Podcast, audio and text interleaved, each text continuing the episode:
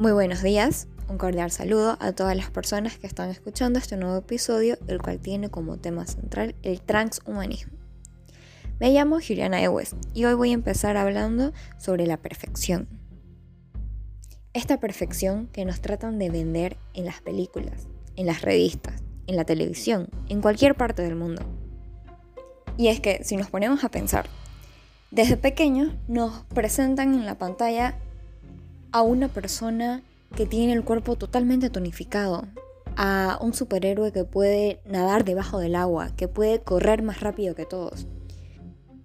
Y ni que hablar de las revistas, las cuales nos muestran a modelos con cinturas diminutas, o tal vez hombres con cuerpos musculosos.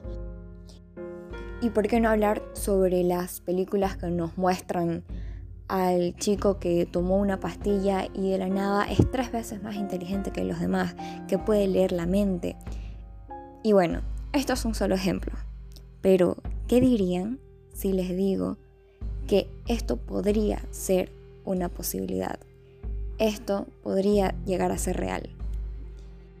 ¿Qué dirían si con solo tomar una pastilla, con solo inyectarte algún componente, o tal vez conectarte a una computadora y que de la nada puedas correr más rápido, puedas respirar debajo del agua, puedas bajar de peso sin hacer ejercicio, sin comer saludable. Y es que de esto se trata el transhumanismo. Este es un movimiento intelectual y cultural que sostiene la posibilidad de mejorar las capacidades físicas, intelectuales y psíquicas de la especie humana. Todo esto mediante la aplicación de nuevas tecnologías, con la finalidad de eliminar los aspectos no deseados de la condición humana, tales como la enfermedad, el sufrimiento, el envejecimiento o incluso la muerte. Esto puede sonar un poco loco, ¿no? Vivir mil años, no envejecer, no tener arrugas, no sufrir, no enfermarte.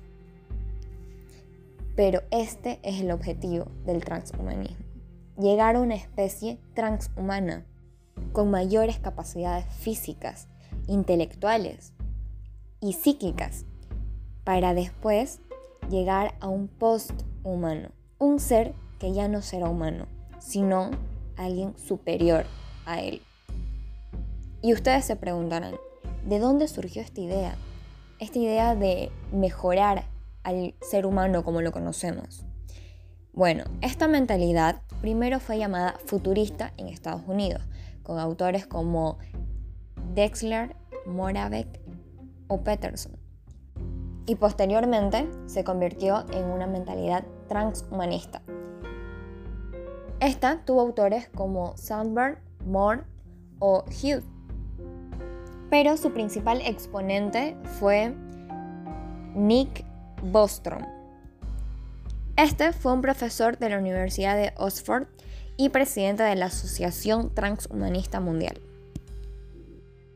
Este explica en muchas entrevistas que el transhumanismo se llevaría a cabo mediante ingeniería genética, eugenesia embrionaria y prenatal, nanotecnología y biotecnología aplicada al cerebro, con el fin de potenciar las capacidades sensoriales y cognitivas del hombre. Y bueno, ya tenemos claro que los transhumanistas tienen el fin de seguir evolucionando, ya que sostienen que la humanidad no es el fin de la evolución, y que con la ayuda de la tecnología y otros medios se puede llegar a un post humano. Y bueno, esto parece increíble, ¿no? Es un tema muy fuera de lo común, que parece tener todas las de ganar, pero también deberíamos tener presente las dificultades que se podría tener tanto para nosotros mismos como para la sociedad en general.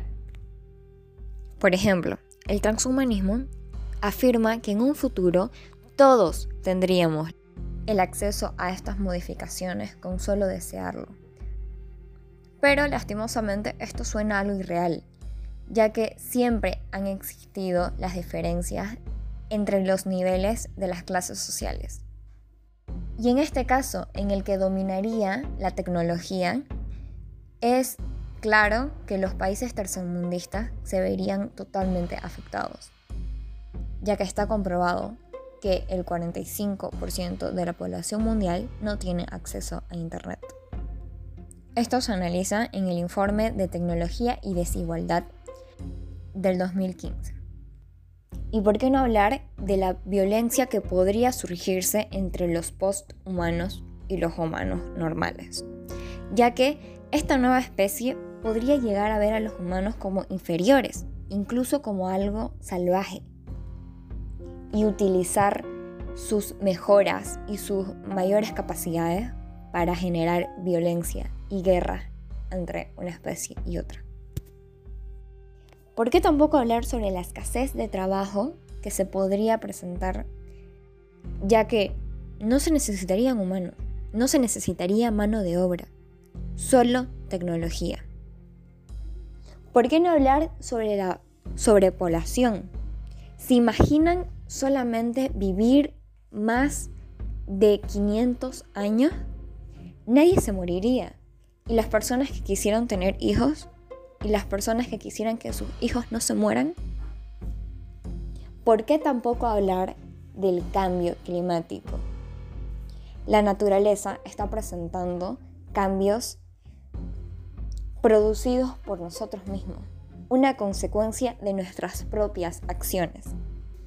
Solo imagínense la cantidad de recursos que necesitaríamos para poder sobrellevar con esta tecnología. Y es que sí, esta nueva mentalidad transhumanista podría ser beneficiosa, pero la pregunta es, ¿beneficiosa para quiénes? Yo quiero ponerles un ejemplo simple y actual. La pandemia, el coronavirus. En Bolivia, se puede ver una clara diferencia de las personas que tuvieron la posibilidad de seguir trabajando desde casa o con las medidas necesarias para seguir yendo a su trabajo. ¿Por qué no hablar de las personas que perdieron su trabajo, que trabajaban de una manera individual y no en una empresa? ¿Por qué no hablar de las empresas grandes las cuales tuvieron que cerrar por escasez de recursos? ¿Por qué no hablar de los niños que no pudieron seguir pasando clases. ¿Por qué no hablar de los universitarios que no tenían acceso a Internet y tuvieron que congelar su semestre? Estos son pequeños ejemplos, pero se puede notar una clara diferencia de niveles sociales.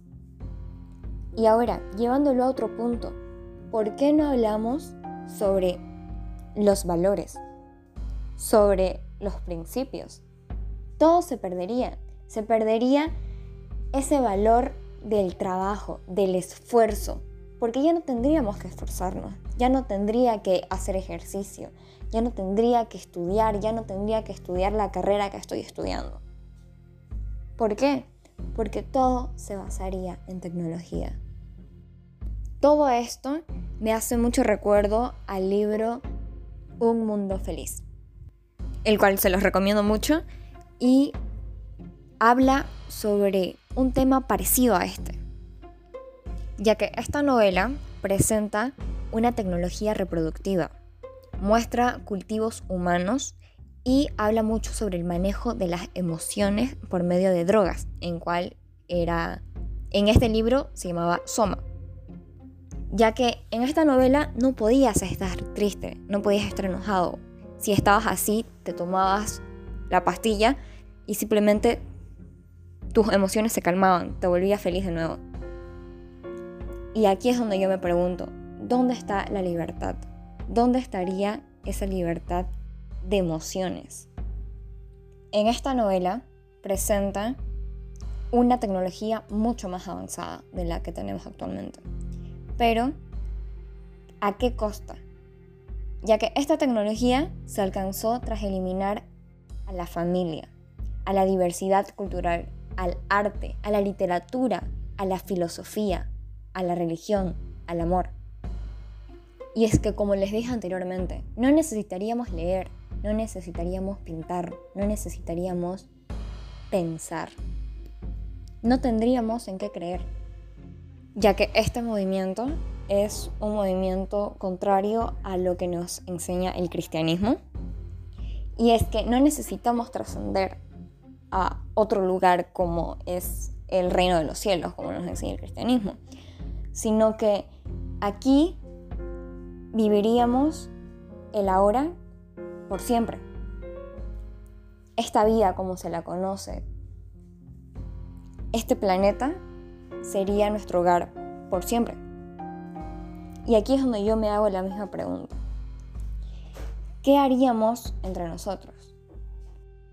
Un simple humano, el cual destruye su entorno, su lugar en donde vive, destruye la naturaleza, destruye a los animales.